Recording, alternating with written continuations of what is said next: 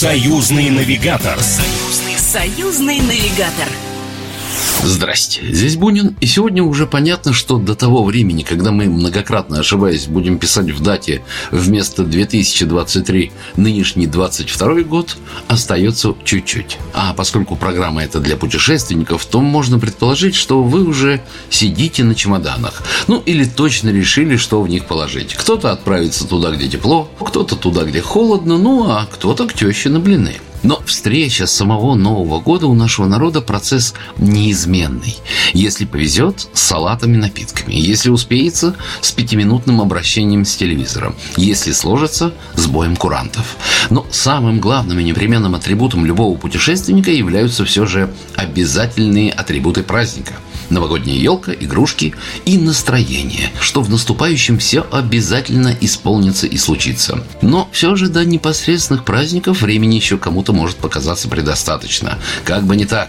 В нынешних условиях окончательно решиться, все забронировать, выкупить билеты – это, считай, процентов 90 предпраздничного настроения, поскольку в последние дни декабря будет уже поздно. И, как обычно, сегодня у нас два основных направления по нашей стране и братской Беларуси. Ну вот и выясним, куда нам выбрать пути дороги новогодние. Союзный, союзный навигатор. И начнем, пожалуй, с белорусской Беловежской пущи. Это словосочетание, давно ставшее символом Беларуси, имеет свою давнюю историю. Рассказывает заместитель генерального директора Национального парка Беловежская пуща Нина Богуш. История пущи такова. Она, территория ее неоднократно переходила от одного государства к другому, но практически всегда являлась местом притяжения охот высших сановных особ.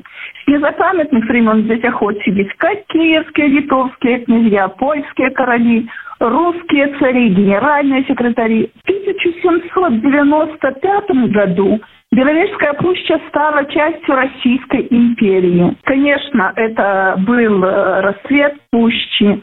Очень много делалось. Было проведено первое лесоустройство. В 1939 году было объявлено государственным заповедником. И в сентябре 1991 года э, был изменен статус пущи.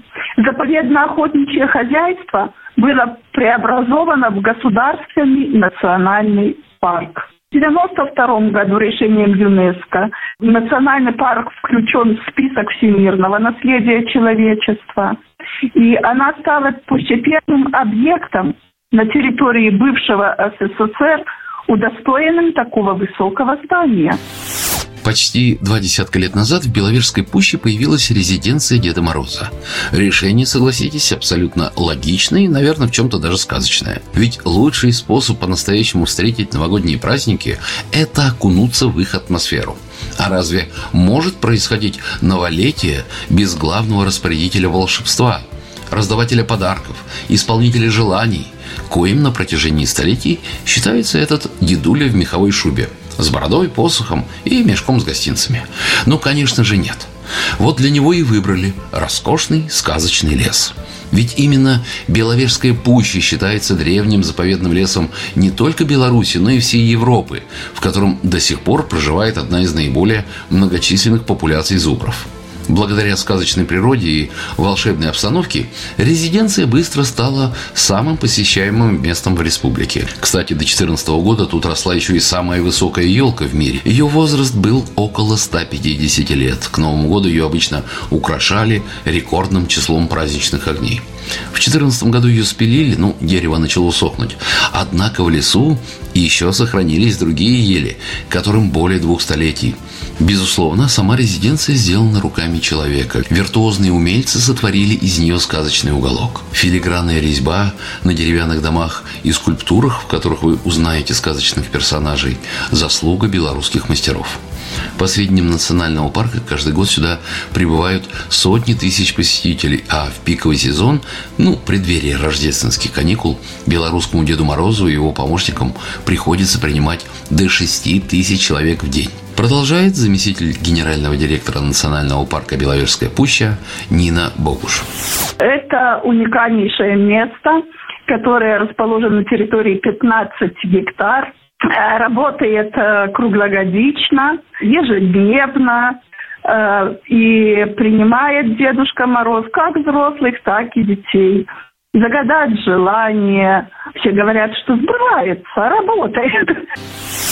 А еще в белорусской резиденции Деда Мороза расположились тронный зал хозяина, где он, собственно, и принимает приезжающих, терем Снегурочки, волшебная мельница, в которой можно размолоть все нехорошие поступки за год, скарбница, в которой хранятся дары, рисунки и письма от детей, ну и другие сокровища Морозного Дедушки, поляна 12 месяцев, аллея знаков восточного календаря, мастерская матушки зимы и музей ледяного быта. Кстати, в мастерской можно своими своими руками сделать сувенир для родных, ну, какую-то национальную белорусскую игрушку-оберег или авторское украшение. Ну и, конечно, хата Деда Мороза, где вас накормят яствами национальной кухни. Добираться в резиденцию белорусского Деда Мороза в Беловежской пуще, ну, лучше всего через Брест. Полсотни километров, и вы уже в новогодней сказке. А вот теперь мы с вами отправимся к его российскому брату. Союзный, союзный навигатор полутысячи километрах от Вологды расположился один из древнейших городов русского севера, сохранивший богатое культурное наследие – Великий Устюг. Кстати, про древний возраст отнюдь не преувеличение для красного словца, рассказывает гид по Великому Устюгу Михаил Карачев. Ну, на самом деле сложно сказать, потому что история давняя и древняя, но официальная дата основания города – это 1147 год. То есть наш город ровесник еще двум городам нашей страны, это Вологда и Москва. То есть вот мы ровесники с Вологдой и Москвой. В этом году, как и Москва, отмечали юбилейную дату 875 лет.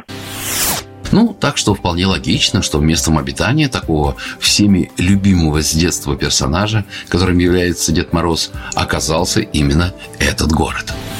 Намеки на то, что Великий Устюг родина Деда Мороза были известны давно. Например, в 60-х годах 17 века в Устюге впервые в нашей стране на Сухане были устроены фейерверки. У нас под Устюгом есть деревня Морозовица, и в Устюге был уникальный промысел «Мороз по жести». То есть Дедушка Мороз, гуляя по свету, он всегда вот какие-то знаки оставлял, что вот родина его здесь находится, в Великом Устюге. И начиная с 21 века, с нашего века, который наступил, он уже официально решил больше не гулять по свету, а поселиться под Устюгом в своей резиденции, которая называется «Вотчина Деда Мороза». И с тех пор вот он там встречает гостей. Это у нас круглогодично, он весь год встречает гостей. Можно к нему приехать и летом, весной, и осенью. Ну и, конечно, самое большое количество гостей приезжает на Новый год в новогодние праздники. Конечно, если уж мы говорим не просто о неких фольклорных сказаниях, а рассматриваем ту или иную локацию именно с точки зрения туристического пункта назначения, крайне важно, чтобы сказка становилась былью в самом буквальном смысле слова.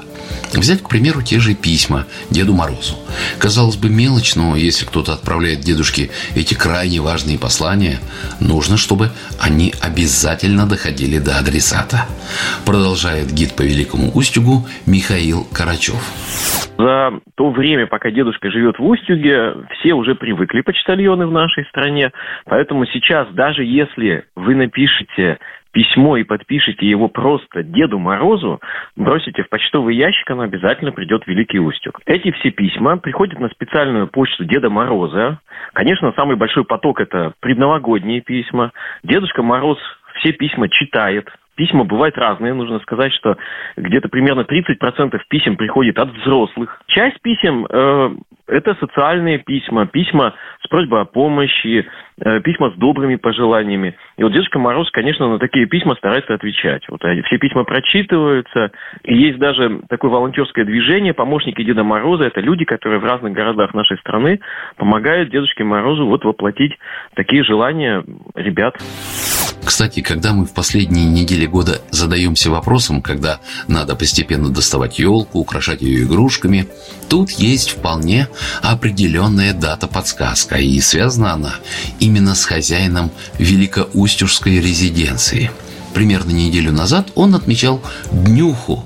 И вот мне крайне интересно, а он писал кому-то письма и составлял так называемый виш-лист, ну, список желаний с перечнем тех подарочков, которые бы ему самому хотелось.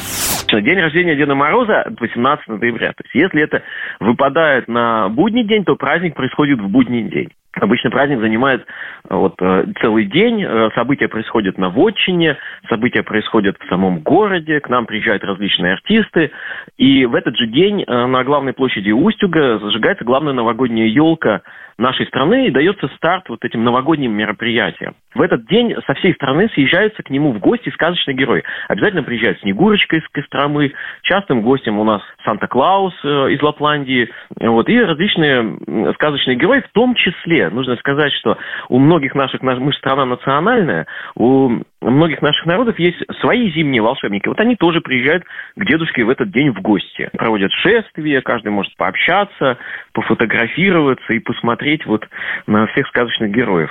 Вот это так происходит э, в его день рождения.